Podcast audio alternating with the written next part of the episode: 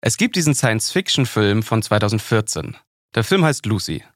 Lucy ist eine Studentin, der so eine mysteriöse Substanz eingesetzt wird. Und mit dieser Substanz im Körper aktiviert sie immer mehr Areale in ihrem Gehirn. Und dann gibt es diese eine Szene, wegen der ich das hier erzähle. Ein Professor erklärt, dass das menschliche Gehirn eigentlich nur 10% seiner Kapazität nutzt. Aber Lucys Gehirn fängt an, mehr Gehirnkapazität zu nutzen. Also viel mehr. Sie steuert auf die 100% zu. Und lernt dann innerhalb von einer Stunde Chinesisch zum Beispiel. Und hat obendrein noch telekinetische und telepathische Superkräfte. Aber aus neurowissenschaftlicher Sicht ist der Film Lucy völliger Quatsch. Allein schon, weil wir nicht nur 10% unseres Gehirns benutzen. Das ist ein Mythos. Ein Mythos über das Gehirn, den ihr wahrscheinlich auch schon oft gehört habt. Und dieser Mythos, so wie viele andere auch, der hält sich erstaunlich hartnäckig. Ein paar davon nehme ich euch heute auseinander, in der zweiten Folge meines neuen Podcasts.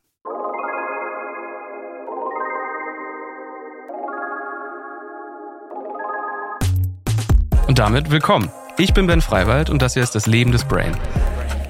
Ich erzähle euch jede Woche was über euer Gehirn und wie es funktioniert. Das hier ist die zweite Episode. Fünf Mythen übers Gehirn, die du unbedingt kennen solltest.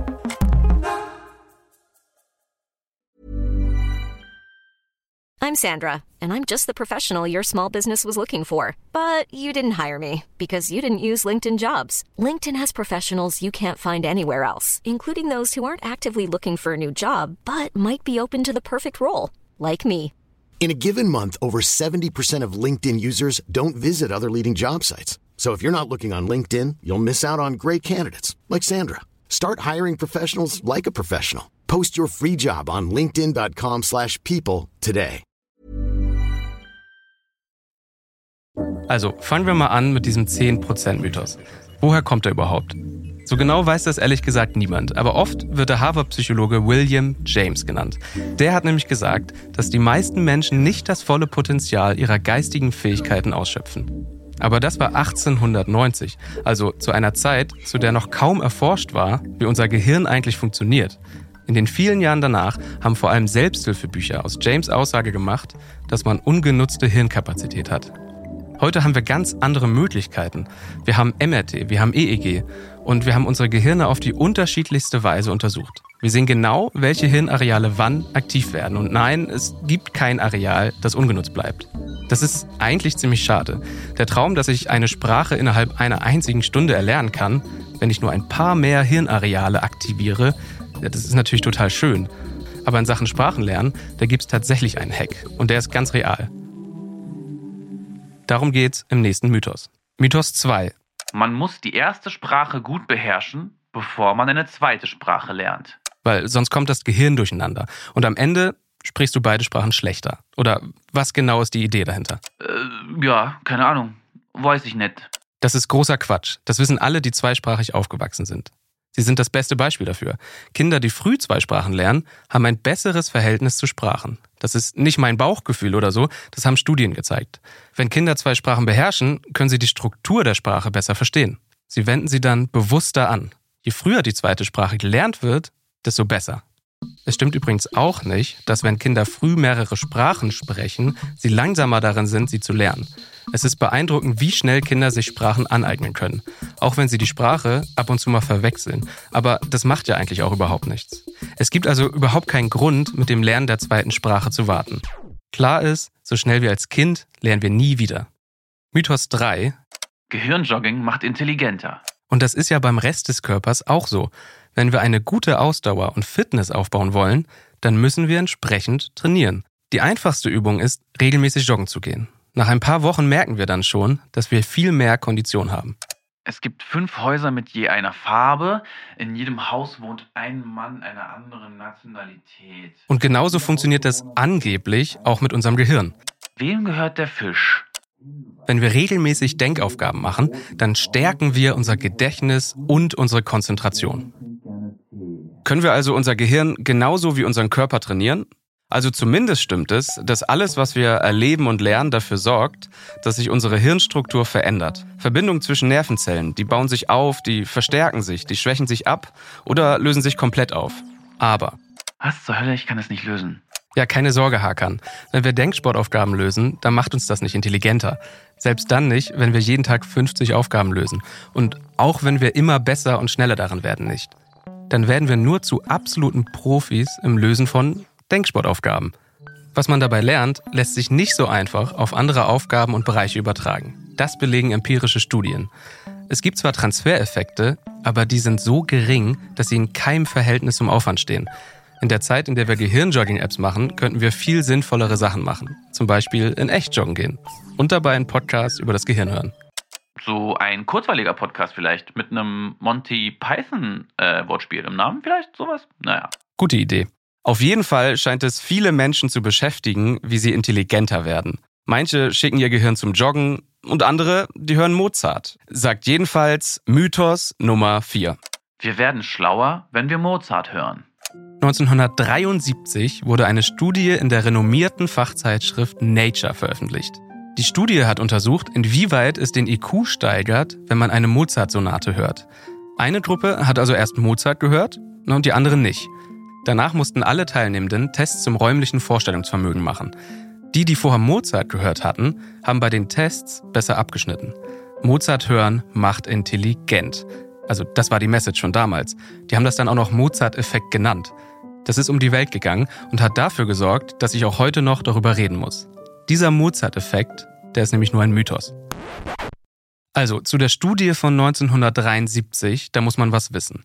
Die verbesserten Testergebnisse nach dem Mozart-Hören, die haben nur 15 Minuten angehalten. Also die waren quasi sofort wieder weg.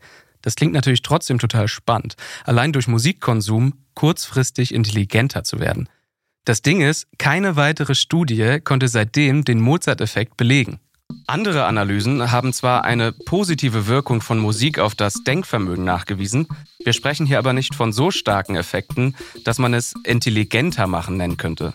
Außerdem kam bei den Studien heraus, dass nicht nur Mozart diesen Effekt hat, sondern auch andere Musikarten, also Popmusik zum Beispiel. Die hat sogar besser abgeschnitten als Klassik. Also generell zeigen Forschungen schon, dass Musik die kognitiven Fähigkeiten fördern kann. Das gilt übrigens für Kinder noch mal ein bisschen mehr als für Erwachsene. Kommen wir zum letzten Neuromythos und ich glaube, den kennt ihr alle. Mythos Nummer 5. Ich kann total gut multitasken. Nope, kannst du nicht. Und es stimmt übrigens auch nicht, dass Frauen besser multitasken können als Männer. Das Gehirn von egal welchen Menschen kann sich nicht gleichzeitig mit zwei oder sogar mehr Reizen beschäftigen, die viel Aufmerksamkeit brauchen. Multitasking ist wie eine Bahn, die pünktlich kommt. Gibt's halt nicht. Ich weiß, dass jetzt einige von euch innerlich widersprechen würden, aber ich kann ja auch nur wiedergeben, was die Neurowissenschaft sagt. Und da liefern Studien vor allem zwei wichtige Erkenntnisse. Die erste Erkenntnis, wenn wir zwei Aufgaben gleichzeitig machen, dann machen wir eine der beiden Aufgaben immer schlechter. Wir erfüllen die Aufgaben gleichzeitig nie so erfolgreich, wie wenn wir sie nacheinander erfüllen würden. Wenn ihr also das nächste Mal im Auto fahrt und dabei telefoniert, und sei es auch nur über die Fernsprechanlage, kann ich euch sagen, das ist eigentlich überhaupt keine gute Idee. Wenn wir uns auf das Gespräch konzentrieren, dann leidet darunter immer, also wirklich immer die Konzentration auf den Straßenverkehr. Die zweite Erkenntnis ist, wenn wir multitasken, können wir uns Dinge schlechter merken. Das heißt, um nochmal ins Auto zurückzukommen, ihr telefoniert mit eurer besten Freundin, die erzählt euch eine total wichtige Geschichte vom Abend zuvor. Sie hat nämlich jemanden kennengelernt. Ihr kommt zu Hause an und habt die Hälfte davon wieder vergessen, weil ihr eben wieder zwei Dinge gleichzeitig gemacht habt. Hat also auch niemand was von. Und damit wären wir am Ende der Folge. Ich hoffe, dass was hängen bleibt, auch wenn ihr diesen Podcast gerade vielleicht nur nebenbei hört. Denn wie gut das mit dem Multitasking funktioniert, ja, das hatten wir ja gerade. Deswegen, bevor ich mich verabschiede, habe ich noch was für euch. Den Takeaway der Folge. Und dafür habe ich mir den Mythos rausgepickt, den ich schon besonders oft entzaubern musste. Gehirnjogging funktioniert nicht. Empirische Ergebnisse zeigen, dass man zwar trainiert, wie man Denksportaufgaben löst, man wird dadurch aber nicht intelligenter. Man wird dadurch nur zu einem Experten oder einer Expertin für eben das, Denksportaufgaben. Die Transfereffekte auf andere Bereiche, also wenn sie überhaupt auftreten, die sind so gering, dass sie in gar keinem Verhältnis zum Aufwand stehen. Das war die zweite Folge von Das Leben des Brain. Und dieser Podcast basiert übrigens auf meinem gleichnamigen Newsletter. Der heißt auch Das Leben des Brain. Nächste Woche geht es um die Frage, wie wir besser schlafen können, obwohl wir gestresst sind. Wenn ihr wollt, abonniert diesen Podcast und lasst auch gerne Bewertung da. Der Podcast ist eine Zusammenarbeit von mir, Ben Freiwald und ACB Stories.